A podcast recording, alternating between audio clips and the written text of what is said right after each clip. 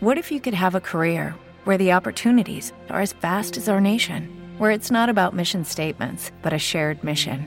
At U.S. Customs and Border Protection, we go beyond to protect more than borders from ship to shore, air to ground, cities to local communities. CBP agents and officers are keeping people safe. Join U.S. Customs and Border Protection and go beyond for something far greater than yourself. Learn more at cbp.gov/careers. ¿Quieres conocer el mundo de los negocios? ¿Los últimos emprendimientos? La mayor aventura empresarial de la radio con Marga de la Fuente cada miércoles de 6 a 7 de la tarde en Patenta tu éxito. Estás invitado.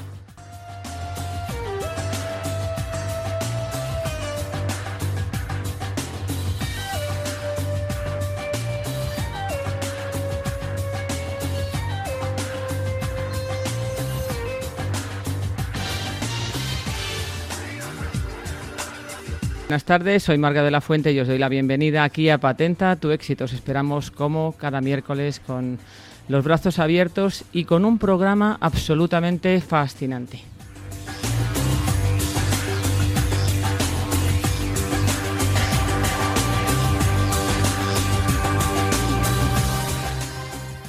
Hoy hablaremos sobre el infarto, cómo identificarlo, prevenirlo, tratarlo. El infarto en tiempos de pandemia y fuera de pandemia, un problema que también afecta a nuestra vida laboral de una manera muy importante. Y ahora, a lo largo del programa y con estos magníficos invitados que esta tarde nos acompañan, sabremos mucho más de este problema que nos afecta de una manera directa o indirecta a todos.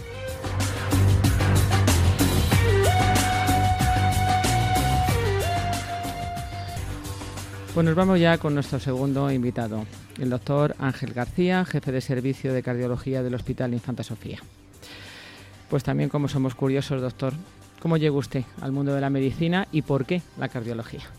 Bueno, yo la verdad es que llegué un poquito más tarde eh, al mundo de la, de la medicina, pero de siempre había querido hacer medicina, ser médico. Y bueno, luego en concreto pues me encanté mm, por la cardiología porque me parecía una disciplina, mm, pues la verdad que pues, muy bonita, ¿no? Eh, el diagnóstico se hacía rápido, podías eh, mm, eh, curar a los pacientes, cosa que en algunas otras enfermedades siempre son más crónicas y, y no tienes esa satisfacción eh, eh, pues, eh, en un intervalo corto de tiempo de que el paciente realmente pues está curado y puede salir por su propio pie del hospital, como con la cardiopatía isquémica, la verdad. ¿Qué se ha encontrado en este último año como jefe de servicio del Hospital Infanta Sofía de Cardiología? ¿Qué se ha encontrado a lo largo de este último, digamos, año comparado con los años anteriores? ¿Qué cambios o qué bueno, como estábamos comentando antes, yo creo que la verdad es que esta pandemia a los profesionales nos ha, mm, eh, nos ha hecho una cura de humildad. ¿no? Nos creíamos que la medicina, sobre todo en lo que se refiere a las enfermedades infecciosas, pues eh, podíamos con todo. ¿no? Habíamos vencido al SIDA, mm, el ébola no significaba nada, vamos, eh, estaba reducido a, determinadas regiones muy poco significativas. Eh, y realmente disponíamos de fármacos para tratar cualquier tipo de infección, reinfección, en fin, nos creíamos que estaban completamente superadas. Y esto realmente ha sido un, un golpe duro ¿no? en, que nos ha dejado a todos un, pues un poco mm, que tenemos que recomponer otra vez y, rehacer, mm, cambiar el chip, ¿no? en el sentido de que somos más vulnerables de lo que habíamos pensado hasta ahora eh, y de que la medicina realmente es, tenemos una buena medicina, pero no es omnipotente. Estoy absolutamente de acuerdo. Nos, esta sociedad de bienestar que todos teníamos y que nos mm. parecía que era un poco jauja, ¿no? que todos estábamos perfectos, pues ha dejado de serlo y ahora nos sentimos más inseguros y de verdad vulnerables ¿no? ante algo que nos ha llevado pues a, a un año, la verdad, bastante catastrófico. Sí que hemos podido ir pues sobrellevando en algunos casos y otros pues han quedado marcados en la vida de las personas para siempre, ¿no? Porque han perdido seres queridos y, han vivido situaciones muy delicadas. Muy delicadas, incluso ha habido mm, algo que nos ha desbordado a nosotros porque Eh, aquí la patología ha sido por familias. Entonces es que en una familia, en algunas familias morían varios de la misma familia. Eso ha sido dramático. En urgencias, eh, cuando mm, a veces tenías que llamar a un familiar, eh, pues una madre de 80 años que la llamabas para comunicarle que había fallecido su marido, te decía que hacía tres días había perdido a su hija o a su hijo por el mismo motivo.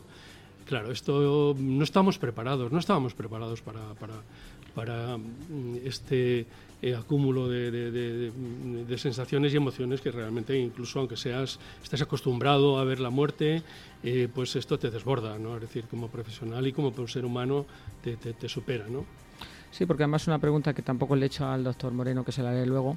Pero claro, ustedes como cardiólogos han tenido que atender también a pacientes COVID. Sí. Porque ha sido una emergencia y no solamente han atendido a sus pacientes normales que han acudido pues a lo que ustedes son unos expertos o unos especialistas, sino que han tenido que atender a unas patologías que no son las habituales para ustedes. Claro, claro, desde el mes de enero hasta el mes de prácticamente mm, eh, abril del año pasado dejamos de ser cardiólogos y tuvimos que hacer de internistas.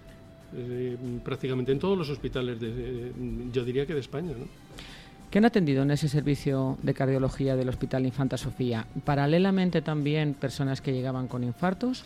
Sí, claro, lógicamente, es decir, porque, bueno, con infartos y no solamente con infartos. Sí, con problemas. claro, hay pacientes con insuficiencia cardíaca, que la insuficiencia cardíaca son pacientes que, están, que son graves y que efectivamente tienen, eh, eh, se pueden descompensar en cualquier momento, es decir, que requieren tanta atención o más, que porque la insuficiencia cardíaca es una patología que causa más mortalidad que el COVID el infarto, como estábamos comentando antes, eh, causa más mortalidad que el COVID. No solamente hay COVID, es lo que pasa es que ahora estamos desbordados por esta pandemia, pero claro, luego cuando te pones a ver las cifras, pues resulta que el cáncer, por ejemplo, se llevan muchas muertes por delante. hay enfermedades muy graves que causan mucha mortalidad, eh, que no puedes dejar de atender, porque el paciente con insuficiencia cardíaca eh, pues se pone malo eh, empieza con fatiga y tiene que venir a urgencias y hay que atenderle porque no puede respirar en su casa. Claro, y esto pues como profesional no puedes eh, mirar para otro lado, tienes que mm, eh, cambiar de chip y decir, no, no, es que mm, tenemos pacientes a los que no podemos dejar de atender en ningún momento. Sí, esas quejas de otros compañeros, de ustedes médicos, que han venido al programa también se han repetido con constancia y, reiteradamente, ¿no? que también esos pacientes hay que atenderlos, que no mm. todo el mundo tiene COVID y que no son los prioritarios solo los COVID, hay otras patologías, otras enfermedades que necesitan una atención urgente y que tienen que ser atendidos por los profesionales de cada, de cada especialidad. ¿no? Por supuesto, por supuesto. Entonces esto ha supuesto pues un, eh, un rehacer todo, repensar, porque claro, es decir que los quirófanos eh, se han tenido que cerrar muchos de ellos porque se han tenido que ocupar por... Entonces, claro, eh, hay pacientes que han tenido que esperar. Mm, la verdad que nos ha desbordado mm, eh, y nos ha hecho replantear un poco todas las estructuras y los servicios a todos. Yo creo que todos los, los, hospitales de, yo diría que de España y de fuera de España, es decir, porque todos hemos vivido el mismo problema y estamos desbordados por la misma patología. ¿Cómo podemos generar una conciencia en la sociedad sobre estos problemas cardíacos o relacionados con la cardiología y especialmente el infarto, doctor? Bueno, pues a la gente hay que decirle que efectivamente, es decir, que, mm, el infarto sigue siendo la primera causa de mortalidad en España y en, todos los países desarrollados. Y que lo que decía antes el doctor Moreno es que eh, un 30% de las muertes ocurren antes de llegar al hospital. Es decir, y aquí la única forma de trabajar es hacer una buena labor preventiva. Eh, y lo importantísimo que es que el paciente en cuanto percibe los síntomas de infarto, como decía el doctor Moreno, rapidísimamente tiene que activar el código infarto para que una UBI móvil venga por él y lo traslade al hospital eh, en el menor tiempo posible. ¿eh? Porque aquí sí que el tiempo eh, cuanto más tiempo pasa, más daño cardíaco tiene su corazón y peor va a ser la recuperación posterior. Y esto es muy importante para el paciente. Claro, si si acudimos precozmente al, centro de salud o al hospital, rápidamente van a poner en marcha todo el protocolo y van a salvar nuestra vida y vamos a tener una recuperación y un diagnóstico mucho mejor. Claro, y no solamente, no solamente ya el evitar mortalidad, la mortalidad eh, aquí las cifras son muy claras. Desde que se estableció la, angioplastia primaria, como ha dicho antes el doctor Moreno, la reducción de la mortalidad dentro del hospital prácticamente se ha reducido a mínimos. Es decir, es raro el, paciente que muere dentro del hospital eh, desde aproximadamente el 2010, que fue cuando se empezó a establecer el código infarto y la angioplastia primaria se empezó a generalizar en toda España, ¿no? porque hasta entonces no teníamos. ¿no? Hasta entonces, eh, a lo mejor el cateterismo se lo hacíamos al paciente al cabo de 3, 4, 5 o una semana con lo cual el daño, es decir, eh, eh, que, había provocado ese infarto era tremendo. Es decir, ahora no, ahora el objetivo es que mm, todos los pacientes, desde que se inicia el dolor hasta que les desobstruimos la arteria, no pasen ni una hora, con lo cual el daño es mínimo. Y esto es tan importante, no solamente se reduce mortalidad, sino que es que eh, este paciente le vamos a poder dar una vida prácticamente como la que tenía antes porque mm, no solamente el infarto es la mayor causa de mortalidad, sino también de discapacidad.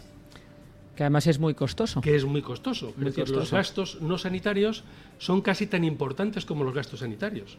Es decir, en años de vida laboral perdidos, que eso mm, eh, el infarto es la primera causa probablemente después de las enfermedades psiquiátricas, es la primera causa eh, de pérdida de años de vida laboral, es decir, con el coste que efectivamente que eso lleva, el coste económico, no digamos nada, el coste ya eh, psicológico y familiar. Es decir, Sí, porque esa era una de las preguntas que quería hacerle, el infarto y la vida laboral. Eh, este programa lo siguen también muchos profesionales, eh, muchos empresarios, bueno, todo el mundo empresarial, eh, autónomo o grandes, medianas empresas, todas las pymes, o sea, gente que está en todos estos sectores amplios del mundo empresarial. ¿Cómo? ¿Cómo está el infarto en el mundo laboral? ¿De qué depende? Es verdad que el infarto, las personas que tienen mucho estrés, aparte, como decía, el doctor Moreno, que tienen pues el colesterol alto, la tensión y todos estos factores de riesgo. También el estrés en la vida que llevamos angustiosa, que queremos llegar a todo, que hay gente que tiene unas cargas de trabajo enormes o unas responsabilidades muy grandes, también puede afectar a un posible, una posible dolencia o posible padecimiento de un infarto? Mm, bien, este es un tema complejo. Yo me voy a atrever, ¿no? Claro que sí, doctor. Adelante. incluso, pues, mm, voy a dar mi visión personal, ¿no? Em, el, estrés, el estrés es un parámetro tremendamente difícil de medir para mm, lo, que estamos acostumbrados los médicos, que estamos acostumbrados a hacer medidas empíricas. ¿Por qué? pues porque el estrés depende de la percepción eh, del, que tiene cada propia persona del estímulo estresante. Un, em, por ejemplo, pues un toro a mí me puede dar miedo, pero a mi, compañero eh, disfruta viendo una corrida de toros. Es decir, luego el estrés es eh, en parte una, eh, mm, depende mucho del individuo y de la persona que, percibe el estrés. Esto hace que sea muy difícil cuantificar el estrés. Es decir, eh, nosotros cuando empezamos la rehabilitación pasábamos una encuesta para ver el estrés que tenía y era una, una encuesta en la que se puntuaba del 1 al 20. Casi todos puntuaban 20. Con lo cual es muy difícil comparar el estrés de una persona con el estrés de otra. Pero bueno, vamos a ver qué dice la evidencia científica al respecto.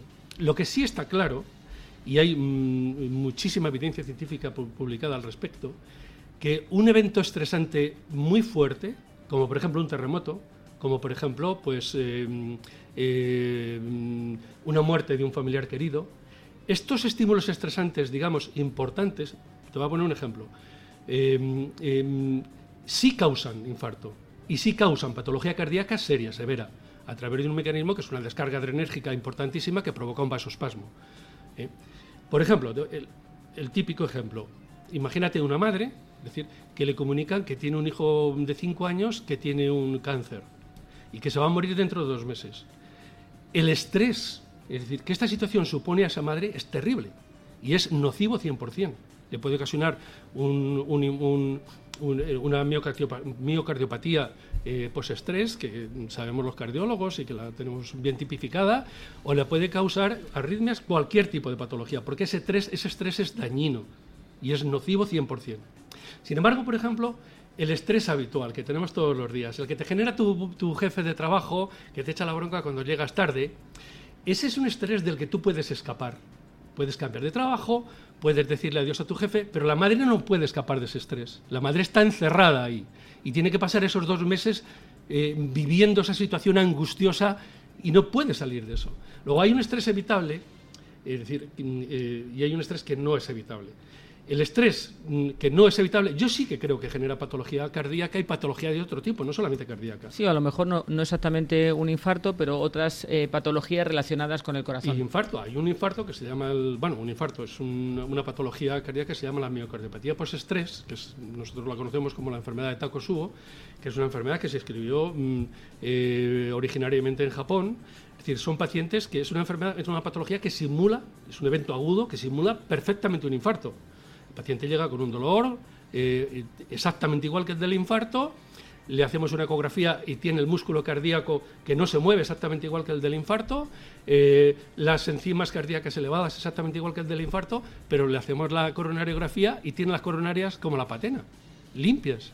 Entonces, claro, nos sorprendió en un primer momento a qué se debía este fenómeno, ¿no? Y la mayor parte de las veces pues, se debe a eso, a una descarga adrenérgica potente que provoca un vasospasmo que cierra la arteria de forma transitoria y que lógicamente conlleva un daño cardíaco importantísimo. Luego este estrés sí, por ejemplo, hay muchos estudios. Cuando hubo el derrumbamiento de las Torres Gemelas, el atentado, las Torres Gemelas de Nueva York, eh, se multiplicó el número de, ingresos en los hospitales de Nueva York por infartos.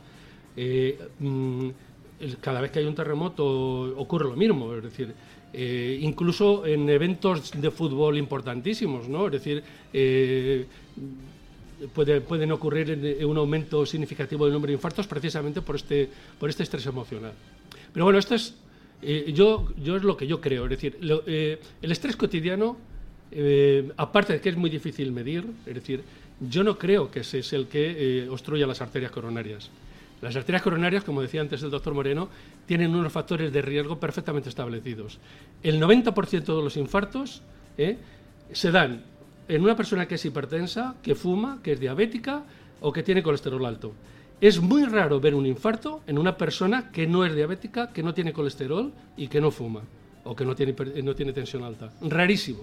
Claro, eso es muy importante, tanto como decía el doctor Moreno como usted, doctor García, el transmitir ¿no? Esta, este concepto, porque parece que la gente pues quiere atribuir a los problemas de salud o decir no es que yo estoy mal o me da un infarto porque llevo una vida pues que eh, más estresante o tal pero realmente no va al foco del problema real. Que puede ser, es que me fumo dos paquetes de tabaco al día. O es que, aparte de fumo, es que como mal, es que tengo la tensión por las nubes. Entonces, claro, son problemas que de verdad están identificados y que deben corregirse si uno quiere llevar una vida saludable y no terminar pues acudiendo a ustedes, que está muy bien que les vayan a ver, vuelvo a decir, pero no para este tipo de dolencias, sino a lo mejor para un chequeo, ¿no? Es interesante. ¿Y la prevención? ¿Qué me dice, doctor? ¿Qué considera en este, cree que todas las personas a partir, ¿qué consejo nos daría? Que a partir de cierta edad todo el mundo debería hacerse un chequeo, debería acudir a un cardiólogo a hacerse una revisión. Eh, sí, bueno, la prevención consiste en, hemos dicho, vamos a ver, si sabemos que el 90% de los infartos eh, se deben a cuatro o cinco factores de riesgo claramente identificados, la prevención en ese sentido es fácil. Es decir, es fácil mm, eh, sobre, el, sobre el papel, ¿no? Otra cosa es que luego eh, mm, en la práctica es más difícil. ¿Por qué es más difícil? Porque, claro, eh, mm, la tensión no solamente se resuelve con una pastilla, el dejar de fumar no se resuelve con una pastilla, hay que cambiar conductas, hay que cambiar hábitos, y esto cuesta mucho, esto es muy difícil. Lo, quizá lo más fácil sea bajar el colesterol, porque el colesterol te tomas una pastilla y el colesterol baja, pero dejar de fumar, es, mm, eso ya es más complicado. Y sabemos perfectamente que una persona que fuma tiene el 50%, una persona que ha tenido un infarto y sigue fumando, tiene el 50% más de riesgo de que le vuelva a repetir al año o a los dos años. Es decir, o sea, es terrible. Es decir, la mayor parte de las recaídas que hay eh, tras un infarto, es decir, son mm, las tempranas son por el tabaco. Es decir, que la gente que no deja de fumar o por ser diabético, evidentemente. Es decir, entonces, la prevención para la población general eh, es corregir estos cuatro factores de riesgo, es decir, cinco factores de riesgo. De hecho, en la medida en que se han empezado a corregir estos factores de riesgo, eh, la mortalidad por infarto se ha reducido un 40%. No solamente en España, en España, en Estados Unidos y en todos los países occidentales, con las campañas antitabaco, con las campañas eh, para reducir el colesterol, con las campañas y con el tratamiento. Es decir, antes en España prácticamente a las personas que tenían el colesterol alto no se les trataba, porque no había tratamientos, también es verdad. Ahora, el médico de atención primaria, cuando te ve que tienes el colesterol más alto de lo normal, te pone una pastilla. El problema está que hay mucha gente que reacia todavía a, a medicarse, ¿no? Es decir, y, a veces por los médicos no lo entendemos, es decir, porque simplemente, es decir, a lo mejor en una bolsa de patatas fritas tienes más sustancias nocivas que, las que puede llevar un, fármaco. Yo muchas veces se lo digo a, mis pacientes, es decir, y, nadie le da por mirar las sustancias nocivas que tienes ahí entre eh, eh, antioxidantes, eh, acidulantes, bueno, cosas de estas, ¿no? Es decir, y sin embargo, pues por ejemplo, los prospectos mm, de los fármacos, que está muy bien, los miramos todos, ¿no? Es decir, yo creo que, no hay que perder la perspectiva, es decir, y mm, hay que considerarlo en ese sentido. Es decir, que los, los aparte de que la mayor parte de los fármacos mm, que ponemos los cardiólogos, como esta es la enfermedad más prevalente y los consume medio mundo, con lo cual son los fármacos con los que tenemos más seguridad, en el sentido de que si hay un efecto secundario, pues rápidamente mm, somos capaces sí, de... y que tienen más estudios clínicos que lo avalan y que tienen todas las seguridades y todos las... Quiero hacer una pregunta al doctor Moreno. ¿Y el sedentarismo? Tanto que se pone en boca de todos que una persona sedentaria va a padecer a lo mejor más patologías relacionadas con el corazón. ¿Cuál es su opinión, doctor Moreno? Sí, el, sedentarismo, lo que pasa es que el sedentarismo suele asociarse a malos, eh, malos niveles de colesterol, eh, tensión alta, o sea, suele ir todo en conjunto. ¿no? Eh, hay una cosa que, que, está muy de moda, que es el síndrome metabólico, este tipo de. que en el, enfermos en los que eh, concurren en el mismo enfermo azúcar alto, colesterol alto, tensión alta, sedentarismo, obesidad. es decir, que el sedentarismo es poco frecuente que vaya aislado. No sé si el doctor García está de acuerdo. ¿Qué, piensa, doctor García? Sí, estoy totalmente de acuerdo con el, con el doctor Moreno. Evidentemente, es decir, la, la, persona sedentaria generalmente es la persona que no solamente tiene eh, adquirido ese hábito, sino que normalmente suele ser la persona que, efectivamente que la, la, que fuma, porque una persona deportista eh, es difícil que fume porque digamos que no, no, es contraproducente, pero mm, difícilmente puedes compaginar las dos cosas, ser un fumador eh, habitual y hacer ejercicio físico. ¿no? Pues ahora me gustaría hacerles la pregunta al contrario. ¿Y el exceso de deporte qué pasa? Ahora, por ejemplo, en, después de la pandemia, cuando ya, perdón, no de la pandemia, del estado de, de, alarma, que estábamos confinados, la gente salió a la calle y andaba como enloquecida, gente que no había hecho deporte en meses se volvía loca. ¿Qué pasa, doctor Moreno, con el exceso de pues, deporte? Pues aquí también hay algo muy interesante y es que el deporte es bueno, pero eh, eh, tiene que ser un deporte eh, en el que uno, esté entrenado. Yo creo que todos los que nos dedicamos a esto hemos visto algún enfermo eh, que viene con un infarto, de 40 y pico, 50 años, que resulta que estaba jugando al pádel o lo que sea y no estaba habituado a hacer deporte y se ha puesto de repente a, a hacer deporte. Eso sí que puede desencadenar eh, un infarto. Pero no quiere decir que sea la causa, sino a lo mejor es un enfermo que fuma y tiene colesterol alto, está jugando un partido de pádel después de llevar muchos años en hacer deporte, tiene un infarto y a lo mejor si no lo hubiera tenido ahí lo hubiera tenido un mes después. Es decir, yo creo que el esfuerzo, el ejercicio físico intenso, cuando el sujeto no está internado sí que puede favorecer que aparezca un infarto, pero en enfermos que tienen factores de riesgo. Si un enfermo no tiene factores de riesgo, ya es más difícil. Estoy totalmente de acuerdo. Yo el mensaje que creo que hay que transmitir es que la mayor parte de los estudios que se han hecho, eh, casi todos coinciden que el ejercicio cardiosaludable es un ejercicio moderado. El ejercicio súper intenso es tan nocivo como el ejercicio, como no hacer nada, como el sedentarismo. ¿Por qué? Porque un ejercicio intenso eh, pues evidentemente, es decir, mm, sobre todo cuando eh, no solamente intenso, sino que es prolongado, puedes entrar en acidosis metabólica y eso es mm, da lugar a arritmias y muchas veces uno no siente el cuerpo cuando lleva mucho tiempo haciendo ejercicio eh, y además con una intensidad importante. Hay que tener cuidado. Es decir, y casi todos los estudios hablan, tiene un comportamiento que es como una curva en U, es decir, el ejercicio bueno es el ejercicio de intensidad moderada. y sobre todo cuando se hace de forma regular. Mejor hacerlo todos los días que no pegarte un empacho el sábado y el domingo. Es decir, con una hora diaria que se haga de ejercicio físico Eh, que puede ser, pues, eh, el que le guste bicicleta, pues caminar eh, pues a unos 20-25 kilómetros por hora, o al que le guste caminar, pues simplemente a 7 kilómetros hora. Eso es un ejercicio moderado, es decir, que realmente es el cardio saludable y el que ha demostrado beneficios cardiovasculares. Claro, eso es lo que yo pienso, que quizás los extremos aquí no son ninguno bueno, ¿no? Tanto la persona muy sedentaria que no se mueve y lleva una vida, pues eh, que no tiene ninguna actividad, como la que se vuelve loca, como hemos visto, ¿no? A mí me sorprendía, ¿no? Porque veía gente mayor, gente con exceso de peso, no gente delgada, que estaban casi muertos, que se ponían a correr y correr y mm. los veías ahí a lo lejos, pero sudando y haciendo un, un, esfuerzo de todos los colores. Además, yo decía, en cualquier momento le va a dar algo. Me parecía también preocupante, ¿no? Yo creo que también debemos transmitir a la sociedad que los extremos no son buenos. Hace unos años eh, tuvimos varios en los maratones. Eh, era, a, veces había que llevar una ambulancia al maratón porque por, eh, por el mm, porque en, concreto creo que en un maratón que hubo en Valencia hubo dos muertos en el mismo maratón. O sea sí, sí, sí. a mí no me extraña como no. No sé si habrán tenido también en este último año algunas personas que también hayan pasado esto. Pero bueno, doctor, García, tengo que hacerle test del éxito porque si no nos quedamos sin tiempo. ¿Preparado? Bueno, vamos allá. ¿Cuál sería para usted un apoyo que, fue, que es imprescindible para todos los pacientes que tienen patologías relacionadas con el corazón? Mm, madre mía, qué pregunta más difícil. Es, que, es, que, yo sé, así lo complico un poco. Sí, la verdad que sí, sí. Eh, bueno, yo siempre mm, eh, intento ponerme en su lugar, ¿no? Es decir, en el lugar del paciente, en el lugar del que está sufriendo. Eh, no siempre lo logramos, la verdad, pero yo creo que esto es lo que deberíamos hacer cualquier médico. Es decir, la empatía es fundamental. Es decir, para poder resolver el problema del paciente y sobre todo que el paciente coja confianza contigo. Un consejo para llevar una vida saludable. Mm, bueno, pues no sé, iba a decir que mm, eh, al final del día mm, reírte un poquito de todo lo...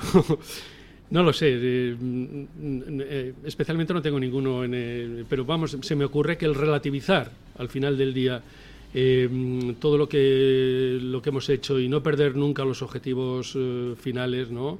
Y sobre todo los, los, humanos, yo creo que eso es lo importante, es decir, no, que no haya ningún hecho eh, que te desborde y que te haga perder la, perspectiva, ¿no? Es decir, yo creo que eso es lo más importante. Un hobby, doctor. Mm, la verdad es que tengo pocos hobbies. No, solo no solo pasear, quizá hacer trekking, eso es lo que me gusta. Bueno, está bien y además es muy saludable. Estamos diciendo un ejercicio cardiovascular saludable. Sí. Una misión imposible.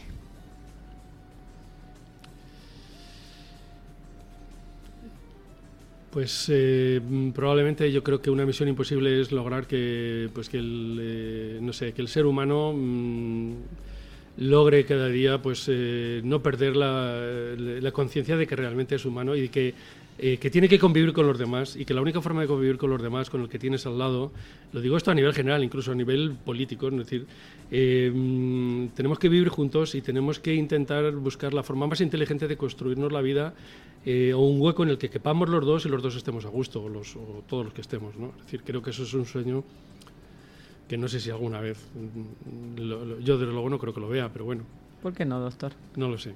Aquí ya estamos en una misión imposible que va a ser posible. Pero probablemente haya falta un, un COVID especial para que...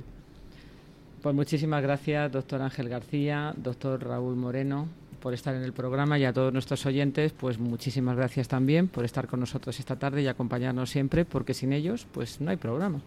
Este es el objetivo. Muchas gracias. Muchas gracias. Y cuídense mucho. Muchas gracias. Gracias.